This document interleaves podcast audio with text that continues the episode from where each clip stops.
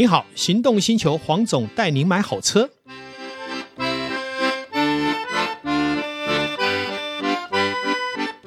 黄总带你买好车，再次来到节目中，我们还是邀请我的导兄呢，来一起来聊聊大小事。黄总，说真的，我还蛮羡慕你的。是我真的就是你，不管是在人生或者在事业上或者家庭上，其实都做得如此的成功。其实你有没有什么心法可以告诉大家？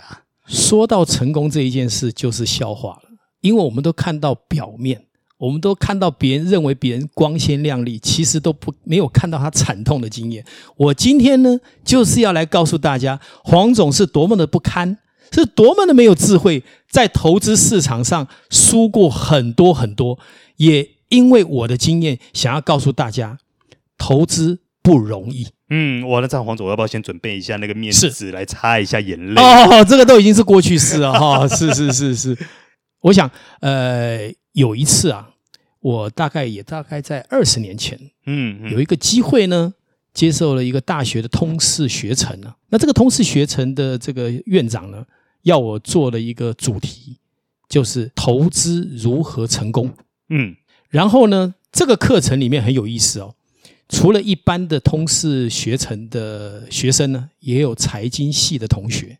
那我虽然不是主修财经的，但是因为我有痛苦的投资经验，所以很值得去做分享。结果你猜，我准备了一百多张的 PowerPoint 的投影片。第一张是什么？导兄，你猜猜看。开宗明义嘛，总是要说。该不会觉得说你该不会写说你赔了多少次，总共赔了多少钱吧？我第一章写的是最好的投资就是不要投资。哎，这算哪门子的投资学？我完全同意。是因为我们还没有准备好去做的投资，一定都是重重大损失。哦，这句话实在是太贴切了。因为我年轻时候的第一桶金也是因为投资赔掉的。是，对，我想哈。我当时的课程里面，我发现一件事情：当我问这些同学呢，包括财政系的同学哦，什么是 M one，什么是 M two，居然没有人能说出正确的答案。我心里就在想，你连基本的经济数字、财务数字你都没有去钻研，你怎么可能会赢呢？嗯，我们去想一件事情，在投资市场就如同我们上拳击台找阿里挑战。阿里是拳王，是你跟他挑战，你认为你有胜算吗？你一定要准备的非常充分，才稍微有点可看性吧。他既然叫拳王，我想准备再充分，也是一拳被他打下台吧。哎，也是啦。难道拳王真的不能打败他吗？嗯，拳王要打败他，那你要比他更强啊。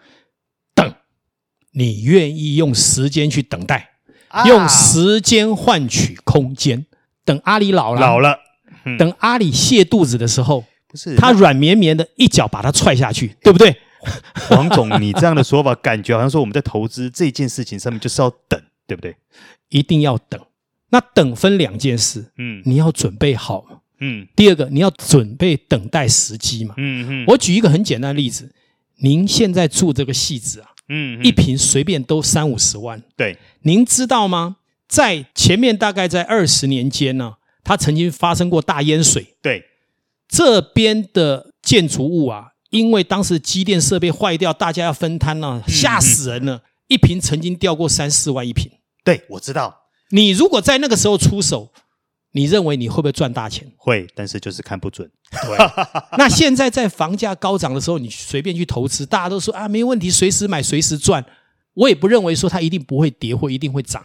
但是这个几率你会赢的几率有多少？嗯，这并不是一个很好的投资的时间嘛。嗯，所以投资我觉得等待是非常重要的。诶，那黄总，你会觉得说，以最近因为整个全球市场热钱这么多的状况下，你觉得它是一个适合的时机吗？呃，我认为在这一波来讲，哈，其实很多包括股市都出大量。对，出大量的时候代表什么？其实就有很多人在什么，在丢筹码。嗯，那你到底是不是接到最后一棒？不知道，怕是接到刀子。以我的看法，我在这样的时间点，我是不投资的，因为我曾经就在爆大量的时候丢入最多的资源。所以为什么最近只回档一两千点，很多人被抬出场？哦，对，因为人的习惯是在低档的时候都是意思意思买一点，然后看不懂原来是长线，嗯嗯，等到中线的时候丢入了三分之一的资源，等到高档的时候反而举债融资丢下最多的钱。可是你知道回档一千点就可以把你抬出场，因为你丢了最大的财富在里面嘛。所以我认为高档你反而减少筹码，可是人性不是啊，他觉得说我现在只有五千万，可能我在高档翻一翻我就上亿了，我就等待成为亿万富翁了。会做这种梦的人非常多啊，嗯，所以为什么大部分人都在高档失败？嗯，当然高档有人赚钱，但是那是老手，那是有经验的人。我刚刚讲在。一个投资市场里面，你的对手不是只有拳王，你有什么主力大户嘛？对，资讯优先者嘛？对，好，这个所谓的国安基金嘛，这些都是掠夺者啊，因为他们的资产是你的几百倍、几千倍，甚至是无限供应的，你怎么跟他玩？一旦翻转，你根本就是嘴上的肉而已。是，所以不是不能投资，而是你到底对投资有多少的准备？那再回过头来。你需要把你全家的资产都压在投资这件事情上吗？应该要做合理的比例分配。好，导兄，我们来谈一件心法。嗯、好，你为什么要投资？想要赚更多钱，对，合理嘛？合理。想要赚更多钱的目的是什么？让我们过更好的生活，更快乐，对不对？是，因为有钱会快乐。对。如果你从投资的一开始你就是痛苦的，那我请问你的目的何在？举一个例子来讲，你把身家性命都压下去，你会高兴吗？你每天晚上做梦都会担心崩盘，美国股市只要一跌，隔天台股你就担心。对，你每天在担心害怕，你干嘛投资？因为投资的心法是什么？最后要让你快乐。嗯，就一开始就痛苦，你这不是走错路了吗？所以拿出不痛不痒的资金来做投资是第一件事情。嗯，因为就算全亏了，你也无所谓。诶，那这样黄总，那如果说在你自己的心法里面，嗯，你会觉得说，如果说你以你个人的资产，你会建议大概多少的比例来做投资，会是一个比较适当的？我认为投资这件事，除非你是专业投资者了，我觉得你拿出你的一两成的资产来做投资就够了。也就是说，为什么影响正常生活的状态下？呃，另外一方面是因为你的资金并不是只有拿来做投资啊，你还有应急用的啊，对，你还有你要生产的啊，对，你还有你要让你的生活更愉快的啊，是。所以，当你资资金的部位超过五成，其实你就有很大的压力了。比方说，你有一千万，你拿五百万投资，你会没有压力才奇怪。会，因为那占了你一大半的资产嘛。对。但如果说你有一千万，只拿一两百万，就算全亏了，其实留得青山在，不怕没柴烧嘛。对。所以你就不会为了那一两百万每天忧愁、提心吊胆，搞得血压都上来了。还没有快乐就先痛苦，这个算盘怎么打都不精。这也就是为什么我一直要强调。我们这种曾经有过在金融投资市场失败的人，更理解这一点。嗯，更何况在这个环境里面，很多的财经杂志、书刊本身就是一个出货者，对，他本来就勾结了很多上市上柜里面的掠夺者。嗯嗯，他们给你的资讯全都是为出货做准备。你怎么可能会在这个环境里面，因为你阅读，因为你仔细的去看这些杂志，或是一些，当然我。不不是讲全部，但是一定有相当部分，我也曾经因为阅读这些而惨痛的失败的经验。哎、嗯，那这样黄总在你的人生经验当中啦，你曾经看过哪一些比较呃特殊的，或是比较特别的，或是比较典型的一些骗局或骗术案例的？哦，我想非常多啦哈。我想在台湾哈，还有一个很糟糕的问题，就是说我们很多的揭露是不够透明的啦。对，好，包括甚至于你看很多为什么很多上市上柜公司后来财务出现危机，它的揭露其实我觉得还不像美国这么的透明。嗯，所以也因为我们不是一个资讯取得的优先者，所以我们常常在最后一阶段，我其实手上还有什么？大概二三十年前太电、太平洋电线电缆下市的，还有好几家电子公司也是这样变壁纸啊。嗯。你看，都已经放二三十年了，这个长期投资应该会赚钱吧？结果它变壁纸，它变壁纸。你看这不是很可笑吗？这也代表什么？代表有很多的投资人其实是善良的，但是却被这些秃鹰突袭了。嗯嗯嗯，这也是我们在投资上面常常会犯的错误。可是其实大部分人都说他投资是赚钱的，很少人勇于承认他是失败。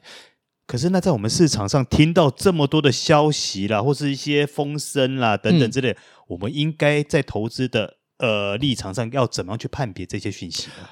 其实，因为我们都不是真正的专业投资者，讲到判别这个资讯的所谓的正确与否，其实是非常困难的。嗯，所以我才会说，最好的投资是不要投资。那你会说会不会很消极？不会很消极。钱放在银行里，它不会咬你；就算利息再低，它会增值。可是钱放在投资市场，百分之九十的人是什么？资产会消融，会不见。嗯，我们讲股市投资好了，我们讲基金投资就好了。你每次下去有多少手续费被基金公司拿走？嗯，有多少的手续费跟交易税被国家拿走？嗯，只要你多交易几次，你的钱就默默的在消失当中。对，如果你又不是那一个赢家，也不是那个大户，你认为你会是真正的赢家吗？当然，我身边还是有很有能力的投资者，但是毕竟还是少数中的少数。但我相信他们应该也做足了功课，才敢这样子做处理。呃，也是有长足的失败经验。当然，他们也是在心法上是属于比较能守住纪律啦。因为投资其实是要纪律的。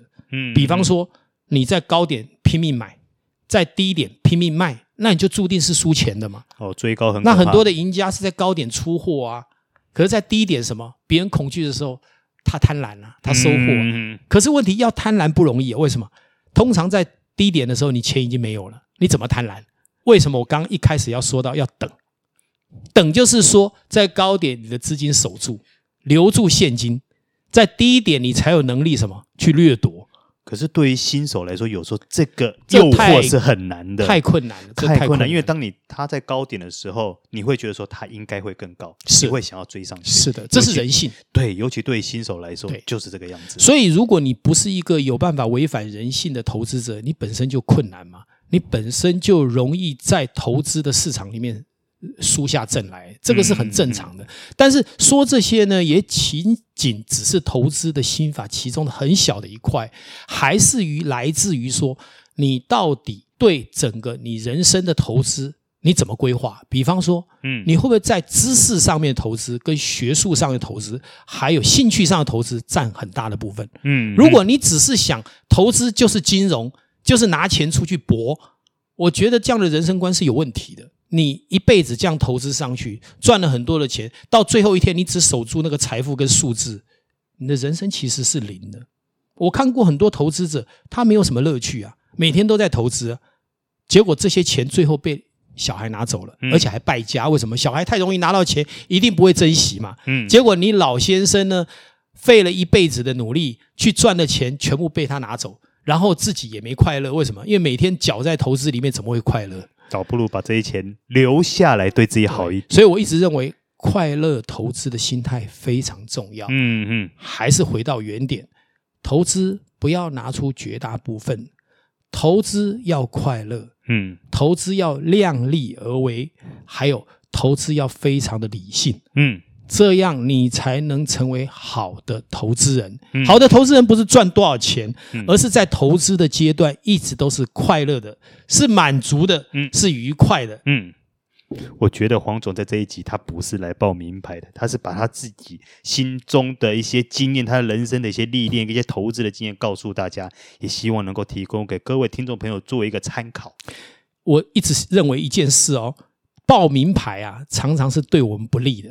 因为没有什么名牌，是我名牌告知你，还要让你能下车哦。你买的便宜，结果没下车，你反而跌。所以还是回过头来，不要相信名牌，相信自己，相信自己的成长。嗯，然后比较良善的去面对投资这一块，我相信我们的人生会很愉快。今天非常高兴有机会跟导兄谈一下黄总失败的投资经验，也给大家一些呃想法，就是说投资绝对。不会都是百战百胜，嗯，但是失败了没关系，因为失败而学到的经验，才是我们在投资里面得到最大的收获。今天非常感谢有机会来跟全国的听众们，大家来分享投资的面面观。好的，谢谢大家，谢谢大家，再见，拜拜。拜拜。